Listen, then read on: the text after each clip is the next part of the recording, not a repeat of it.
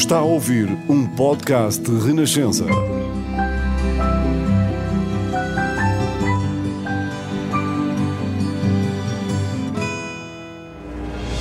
Novos caminhos estão abertos à democracia em Portugal, de vitória do 25 de Abril. Esta hora marca a vitória da liberdade no nosso país. Que cada nova geração tenha uma vida mais digna de ser vivida. Não podemos consentir que os fascistas voltem ao poder onde quer que seja. Dos que amam a justiça e a paz.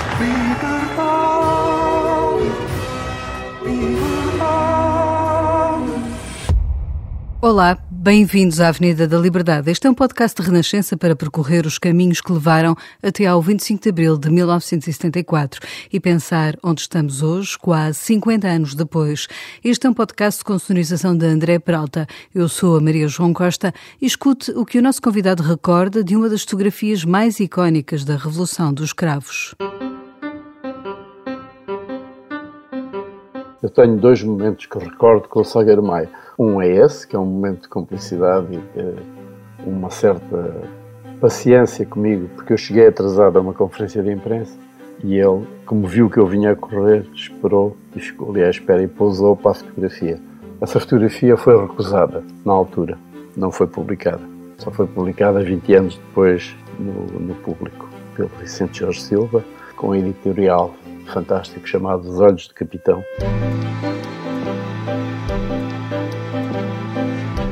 Fotografia está-lhe na massa do sangue. Nasceu em Celúrico da Beira, é neto e filho de fotógrafos e ainda assim resistiu a ingressar na profissão. Em criança viveu dois anos no Brasil, depois regressou e rumou a Mangualde e à Guarda. Tinha apenas 17 anos quando começou a carreira em Lisboa. Iniciou-se na publicidade e na fotografia comercial. Foi no jornal Notícias da Amadora que deu os primeiros passos como fotojornalista. Passou por jornais conceituados como O Século e a revista O Século Ilustrado. Destacou-se como um dos fotógrafos da Revolução de Abril. É da sua autoria a imagem que eternizou o rosto de Salgueiro Maia. Como fotojornalista, acompanhou de perto a descolonização. Chegou a ser preso na Guiné-Bissau quando andava a fotografar. Registou em película fotografias que eternizaram a imagem dos retornados em 1975. Trabalhou na ANOP, a Agência de Notícias Portuguesa, a partir de 1977, a Notícias de Portugal já em 82 e mais tarde na Agência Lusa.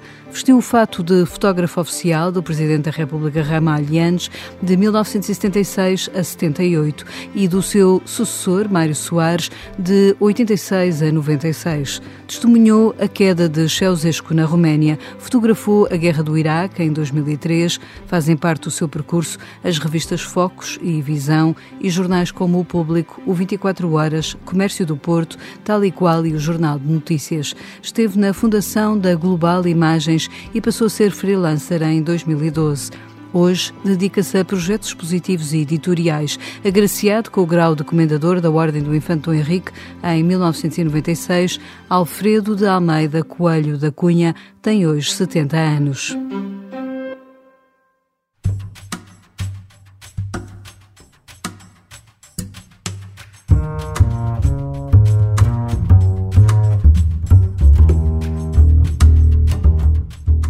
Bem-vindo à Avenida da Liberdade, Alfredo Cunha. Tinhas 20 anos a 25 de abril de 1974. Como é que soubeste que estava em curso uma revolução? Olá, é um prazer estar aqui com vocês. Eu soube pela rádio, claro. Estava em casa.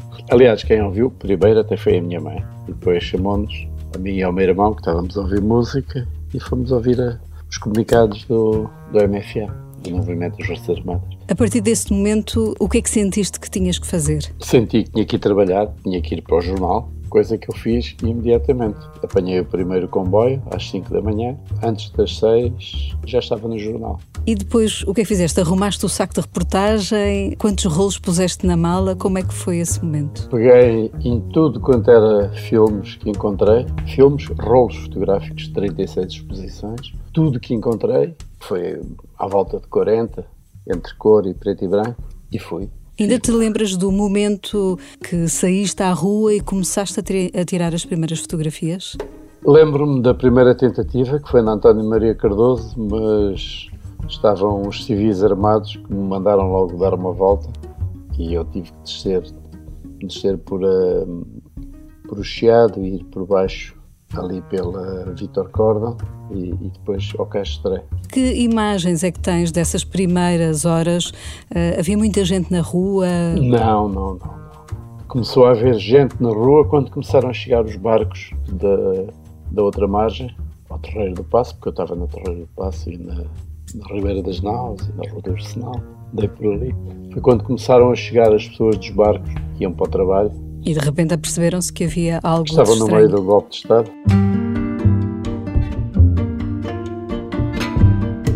E ainda sabes qual foi a primeira fotografia que disparaste nesse dia? A primeira fotografia foi de uns trabalhadores a vir, aliás está no livro Rapazes dos Tanques, é um, uma cena típica dos trabalhadores que vinham com a lancheira, com aquela pastinha que trazia a lancheira, e ali junto ao Castro de. E a segunda é uma foto muito bonita de uma série de militares vistos de, de frente, olhar para mim, com um ar muito simpático. Eu, quando vi que aquilo era a cavalaria, fiquei um bocado apreensivo, mas eles estavam muito simpáticos, por isso não, não tive assim muito receio. Tive algum, mas não tive. Trabalhavas então para o jornal O Século? O Século e para a revista O Século Ilustrado. Passaste na redação logo nessas primeiras horas, mas depois levaste muito tempo a voltar à redação? Depois voltei por volta das 11, 11 e meia para revelar. Depois voltei, fui várias vezes à redação para revelar. E era fácil movimentar-te na, na cidade era. de Lisboa? Eu ia a correr, ia, para o, ia ao jornal, vinha. E trazias mais anos. rolos? Uh, não, só tive aqueles, só futura, não, não havia mais rolos. Toda a gente apanhou os rolos que podia, não é? Como eu apanhei, os outros também apanharam. Houve muitas fotografias que uh, ficaram por fazer. Aquilo que ficou por fazer foi quando eu não estava, no, quando estava a ir e a vir, e, e a revelar, que apesar de tudo ainda era sempre pelo menos 45 minutos, uma hora, perdi e, e, perdi muitas coisas, é evidente. O que é que as pessoas te diziam na rua? O que, que conversas é que ouvias? Ah, pá, estava tudo, tudo muito satisfeito, por, estava tudo a festejar, tudo. As conversas era acabou, esta acabou, acabou, estava tudo a festejar. Já falaste do, do livro Rapazes, Os Rapazes dos Tanques, com, que tens com o Adelino Gomes. Percebemos nesse livro também muita da tensão uh, e da ansiedade que se viveu na rua uh, naquele, naquele dia. Havia muito nervosismo? Alguma coisa poderia ter corrido de outra forma? As minhas fotografias, algumas são alegres, mas é posterior ao golpe, porque durante a ação militar as minhas fotografias têm muita tensão. Não há, não há cravos, não há, não há grandes coisas. Só quando, quando as coisas se começam a clarificar é que começa a haver alegria, começa a haver gente na rua, junto aos militares, porque até lá havia bastante tensão e houve tiros. Nesse momento, o que é que tu pensaste? Ah, pensei que ia começar uma guerra civil. Os militares começaram a disparar uns para os outros, na baixa o fogo, houve troca de fogo entre fogo ligeiro entre os militares, porque havia snipers, havia coisa, não se sabia muito bem de onde vinham os tiros. Eu estou a falar principalmente de manhã na, na Rua do Arsenal, ouvia-se disparos de metralhadora de vez em quando. No fundo, as primeiras horas foram confusas. Foram, foram, e, e havia muitos disparos para o ar para dissuadir coisas. Eu lembro-me de estar no Terreiro de Passo de manhã muito cedo e ouvir disparos ao longe. E de ouvir o Maia dizer, olha, isto é G3, mas devem estar a, a um ou dois quilómetros daqui. Depois soubemos que tinha sido a, a polícia que tinha disparado para o ar na Panha de França. Eles tiveram essa informação e o Jaime Neves depois foi tomar o quartel da Panha de França. Tu és autor de uma das imagens mais icónicas desse dia, a fotografia de Salgueiro Maia. Que recordas desse momento em que apontaste a câmara para ele e disparaste? Foi um momento de, de cumplicidade. Eu tenho dois momentos que recordo com o Salgueiro Maia. Um é esse, que é um momento de cumplicidade e de uma certa paciência comigo, porque eu cheguei atrasado a uma conferência de imprensa e ele, como viu que eu vinha a correr, esperou e ficou ali à espera e pousou para a fotografia. Essa fotografia foi recusada na altura, não foi publicada. Só foi publicada 20 anos depois no, no público, pelo Vicente Jorge Silva, com um editorial fantástico chamado Os Olhos de Capitão. E ali eu percebi que ele estava-me a dar uma, uma chance de fazer a fotografia, que uma vez que eu tinha chegado atrasado à conferência de imprensa que ele deu. E porquê que chegaste atrasado? Tinha ido revelar, tinha ido ao jornal revelar. E estavas a falar de uma outra segunda fotografia que é eh, também icónica desse dia. É uma fotografia que se vê um polícia da PSP a fazer continência junto a um carro da polícia e está o Sagueiro Maia com a metralhadora da mão olhar para mim com um ar furioso. No Terreiro do Passo? No Terreiro do Passo. E é uma altura em que ele me diz o que é que você está aí a fazer escondido? Quem é você? Foi o momento em que eu conheci o Salgueiro Maia, foi ele zangado comigo, a perguntar-me quem eu era e o que é que estava ali a fazer. Eu disse, eu sou fotógrafo do Jornal do Século. Ele disse, isso não me interessa, você não pode andar escondido, não pode andar a esconder-se porque senão arrisca-se a levar um tiro. Olha, já agora aviso que isto é uma... É uma é um movimento para, para, derrubar o governo. Se você, por acaso, for a favor, são aqueles ali. Se for do contra, deixe estar aqui connosco. achei, achei esse momento fantástico. Porque fiquei logo esclarecido. Percebi logo quem é que mandava ali. A partir desse momento também uh, o teu dia foi diferente. Dele. Foi, foi, porque eu percebi, porque havia cavalaria de um lado e do outro. Repara, na altura falava-se que ia haver um golpe feito pelo general Calusa de Riaga, que envolvia arma de cavalaria. Nós, as informações que tínhamos era metia sempre a cavalaria. Quando eu chego ao terreiro de passo só vejo gente da cavalaria, digo assim, bom, isto vai ser bonito. Afinal havia cavalaria de um lado e do outro. E foi isso que eu acho que resolveu aquilo pacificamente. Porque eles conheciam-se todos. Havia gente que tinha estado em manobras militares 15 dias antes, que dormiam nas mesmas casernas, que vinham da, Cavalaria 7 e que eram todos amigos. Eles eram todos amigos, conheciam-se todos, eram todos colegas, ou tinham estado na, na, na, guerra colonial, nas comissões, ou, ou, tinham estado no quartel, ou tinham estado em manobras. Há até o caso do primeiro, primeiro oficial, que é o Alferes Soto Maior, que é preso, assim que chega, é imediatamente preso, que é o homem que dá ordem ao, ao, ao tanque, ninguém dispara sem a minha ordem. E quando o, há um general que tenta que o tanque dispare, ele diz, nós só disparamos a ordem do nosso comandante. Foi um momento crucial. Foi um momento crucial. Foi um momento em que, em que tudo podia ter corrido mal, mas correu bem. Nesse dia, conseguiste ter tempo para almoçar, para jantar?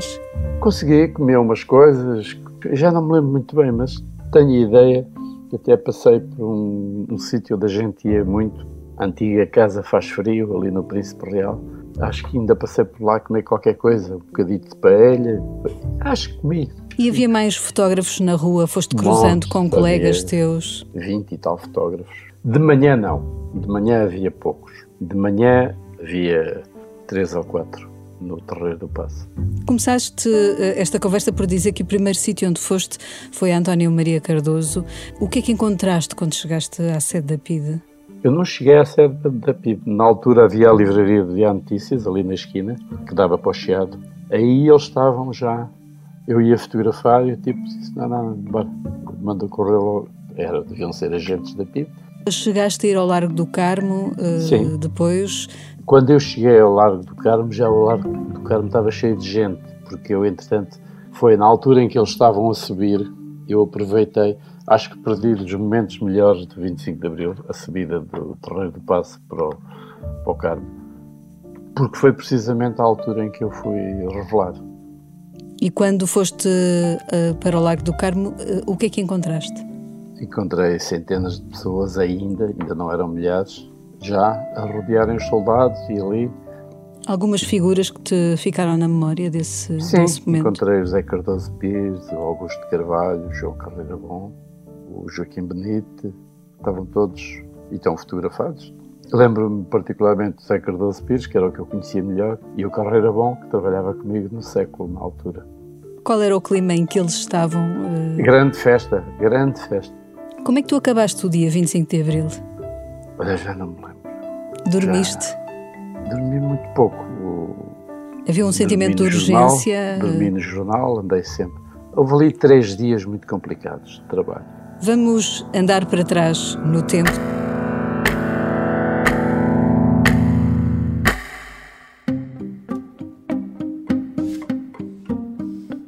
Tu começaste a trabalhar como fotógrafo na tua adolescência. Como era então a vida uh, de um fotojornalista nos jornais em tempo de ditadura? Eu comecei na fotografia por motivos de família. O meu avô Alfredo Cunha era fotógrafo, o meu pai era fotógrafo e era óbvio que eu também iria ser fotógrafo. Embora tenhas negado isso eu não no queria, início. não queria, não queria, eu recusei-me, inclusive, porque aquilo significava trabalho, para mim significava trabalho no verão, aos domingos. Eu toda a vida trabalhei na fotografia. Eu lembro-me, tinha 7, 8 anos, estava no laboratório a revelar fotografias, já fotografava. Sempre me lembro de fotografar. Então eu não queria, eu disse, pá, não quero, não quero esta vida. Mas depois passou-me. Depois, com o tempo, eu percebi é que não, eu queria ser fotógrafo, mas não fotógrafo comercial. Queria, queria fazer outras coisas. Queria fazer jornalismo. Eu ainda tentei a publicidade antes, mas também não me agradou. E outra coisa que, que foi bom para mim, o facto de ter sido fotógrafo muito novo, ter trabalhado na publicidade, deu-me bastante conhecimento técnico. Eu, tecnicamente, estava muito bem preparado para ser fotógrafo. E isso eu, eu noto hoje nos meus negativos, que foram bem revelados, foram bem tratados, consigo ter uma qualidade muito, muito razoável nas fotografias, uma qualidade técnica. Eu estava muito bem preparado. E como é que era essa vida nos jornais em tempo de ditadura? Era muito boa, porque o pessoal do, contra estava lá todo e eram respeitados. Dizia-se na altura que jornal sem pessoal do contra não era jornal, mas eram todos. Isso todos os jornais, mesmo os de direita e os de esquerda, toda a gente convivia. Para mim foi um privilégio conviver com pessoas como, como o Cardoso Pires, como o Manel Lima, o Urbano Tabar Rodrigues, que era uma pessoa, era um mito de, para nós, tantos escritores, tanta gente. A Mas havia liberdade de... Havia liberdade. Dentro a liberdade do acabava na censura. A liberdade acabava. No jornal nós podíamos fazer tudo e exprimir as nossas ideias. Não havia problema nenhum. Devo dizer que antes do 25 de Abril, o jornal, pelo menos o Jornal do Século, que foi o único onde eu trabalhei, tinha um ambiente fantástico. Havia um dos diretores, que era o Manuel Figueira, que era uma pessoa ligada ao regime, que era um homem super decente. Quando alguém era preso, ele ia a PIDE buscar. Havia um ambiente muito saudável. Eu, não, eu hoje estou afastado das redações, mas última, as últimas onde estive não eram grande coisa do ponto de vista do ambiente. Nesse tempo de, de, ditadura, também, além dos textos que eram visados pela censura, as fotografias também iam, ah, digamos, claro, ao lápis azul? Claro. Viste alguma fotografia tua a ser recusada? Vi, vi várias, muitas até. Alguma em particular uh, de que te lembras? Olha, uma grande reportagem que eu fiz no Hospital do Rego, o Corri Cabral, foi toda censurada, foi toda recusada na censura. Hoje percebes porquê? Ah, claro, basta olhar para as fotografias. Elas mostravam uma realidade que o regime não mostravam queria. uma miséria terrível. Esse lado de retratar aquilo que era a realidade do, do país, e sendo tu um homem que também nasceu fora de uma grande cidade, gostavas de fotografar esse país real, esse país que não era só o país da cidade de Lisboa? Quando vim para Lisboa trabalhar, já tinha vivido no Brasil dois anos. Tinha vivido em várias terras. Vivi em Mangualde, vivi na Guarda, vivi em Celurico da Beira, depois vivi em Lisboa. Conhecia, para uma pessoa da minha idade, acho que conhecia razoavelmente bem o país. O que eu não tinha a noção é que nós éramos tão pobres. Eu só tive a noção que nós éramos assim pobres quando vi os bares de barracas na Amadora nomeadamente a Ribeira da Falagueira, que eu fotografei muito, muito, muito. Só nessa altura que eu percebi, é que, eu percebi que nós éramos muito pobres, porque na província, apesar de tudo, não havia isso. As pessoas em Celurico viviam com pouco dinheiro, mas viviam normalmente, digamos assim. Por exemplo, nas aldeias, as pessoas também viviam com muito pouco dinheiro, mas havia uma economia que funcionava quase sem dinheiro. É, toda a gente tinha a sua horta. Depois, as coisas iam funcionando. Era uma coisa muito, muito pobre, é verdade, mesmo para aqueles que viviam bem. Essa vida de pobreza, achas que é um dos, uma das marcas, digamos assim, desse tempo do regime de Salazar e depois de, de é, Marcelo Caetano? É, é. Eles de facto achavam que pobrezinhos é que nós estávamos bem, não é? E pobrezinhos e com a quarta classe, o máximo. Andamos com o relógio para a frente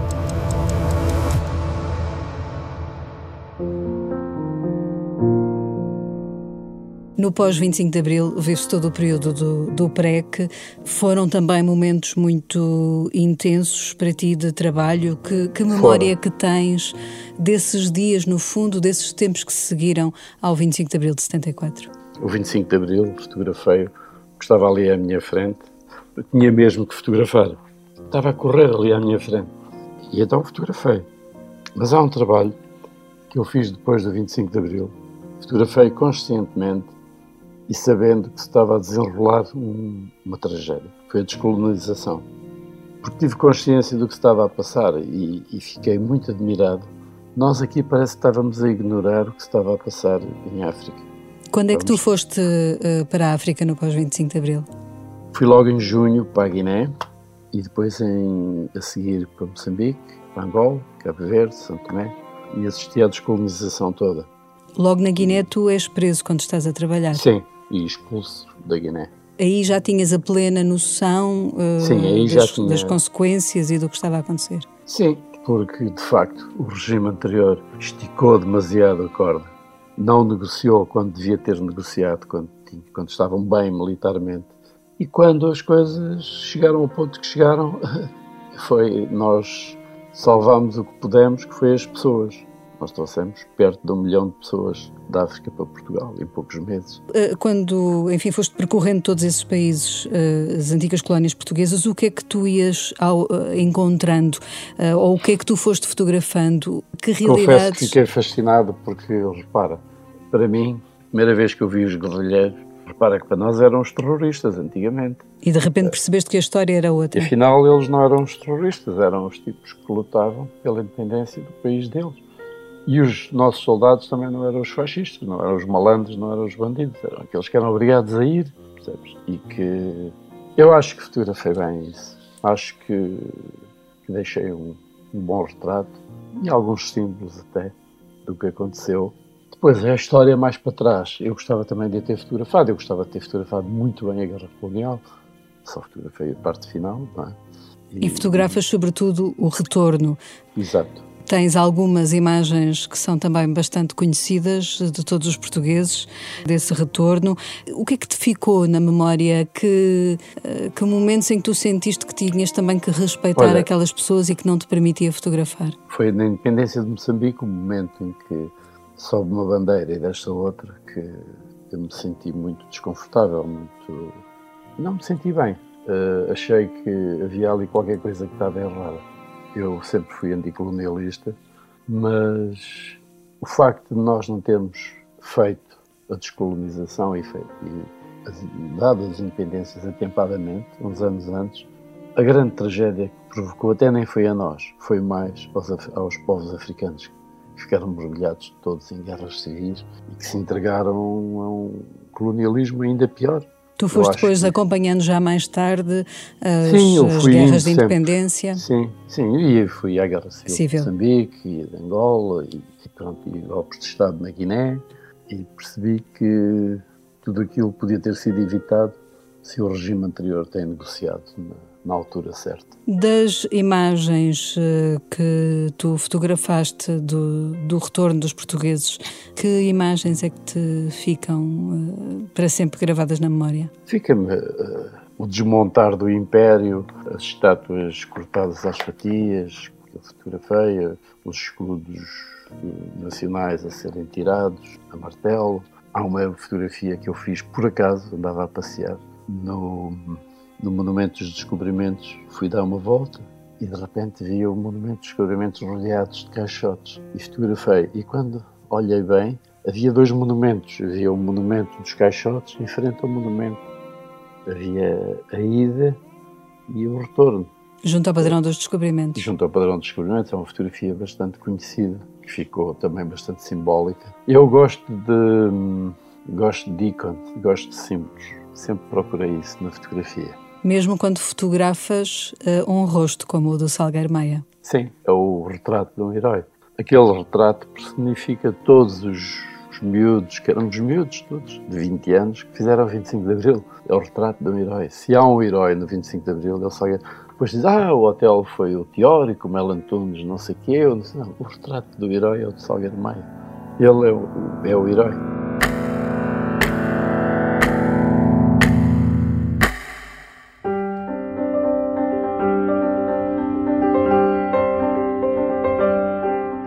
Aceleremos o relógio. Estamos hoje em 2023. O que achas, Alfredo Cunha, que falta cumprir do espírito da Revolução? Eu, do espírito da Revolução, não acho que falte cumprir nada, porque eh, nós democratizamos, eh, descolonizamos, não é? O que falta é termos ter governantes que com juízo, não é? o que eu acho. Mas isso é uma coisa que vai e vem. É? Vivemos em democracia, temos de ter cuidado, senão acabamos mal. Tu hoje já não estás no ativo, nos jornais. Como é que tu olhas eh, para eh, a tua arte do fotojornalismo e a, e a do jornalismo hoje em Portugal? Eu acho que o jornalismo, tal como o conhecemos, está em vias de extinção. E a fotografia também. Está tudo em vias de extinção. E agora, agora com a inteligência artificial, é possível. No outro dia, num programa de computador, eu meti uma imagem minha e fiz várias imagens. É evidente que se nota que são artificiais, mas, mas um dia não se vai notar. E pode-se reconstruir a história pela inteligência artificial. Isso é muito perigoso. E no outro dia foi descoberta e foi despedida uma editora que simulou uma entrevista na Alemanha por inteligência artificial. A entrevista com o Schumacher é feita por inteligência artificial tendo sido tu uh, um, uma testemunha privilegiada da história de Portugal dos últimos 50 anos, sempre através da, da lente da, da câmara, o que é que te assusta uh, nesta ideia da inteligência artificial e nesta uh, falsidade da realidade que, que ela nos pode trazer? Eu considero a, energia a inteligência artificial como a energia atómica. Tem o lado bom e o lado terrível. Eu, hoje de manhã li um artigo que se estava a fazer eh, uma pesquisa contra o cancro, utilizando a inteligência artificial e que havia os resultados fantásticos. Estás a ver? Esse poderá ser o lado bom. O lado mau é o refazer da, da história. Sabes que a justiça e a verdade é sempre a dos vencedores nas guerras, não é? Mas neste momento, eu neste momento, por exemplo, olho para a guerra da Ucrânia e já não sei o que é verdade. É evidente que a minha inclinação é acreditar na Ucrânia, porque são eles que são invadidos. Mas eu acho que toda a gente mente. E isso sempre aconteceu. Toda a gente mentiu nas guerras e toda a gente. Agora, o que acontece é que neste momento é tudo feito com muito mais credibilidade, com recurso a coisas que, nós nem imaginamos que existem. O que é que seria revolucionário em Portugal em 2023, Alfredo Cunha? O que seria revolucionário era termos um, um governo que tivesse como programa fazer felizes os portugueses. Acho que é a missão do governo. É, isso é que é revolucionário. É, o programa do governo é vamos fazer os portugueses felizes. Eu sei que isto é demagógico, é, é fácil de dizer, mas o que eu vejo é que há sempre dinheiro para muita coisa e nunca há dinheiro para outras coisas. E normalmente a corda parte sempre para o lado mais fraco, seja o governo de esquerda ou de direita, é, é terrível. Mas é assim. Obrigada, Alfredo Cunha, por teres percorrido a Avenida da Liberdade. Obrigado, eu. Foi um prazer.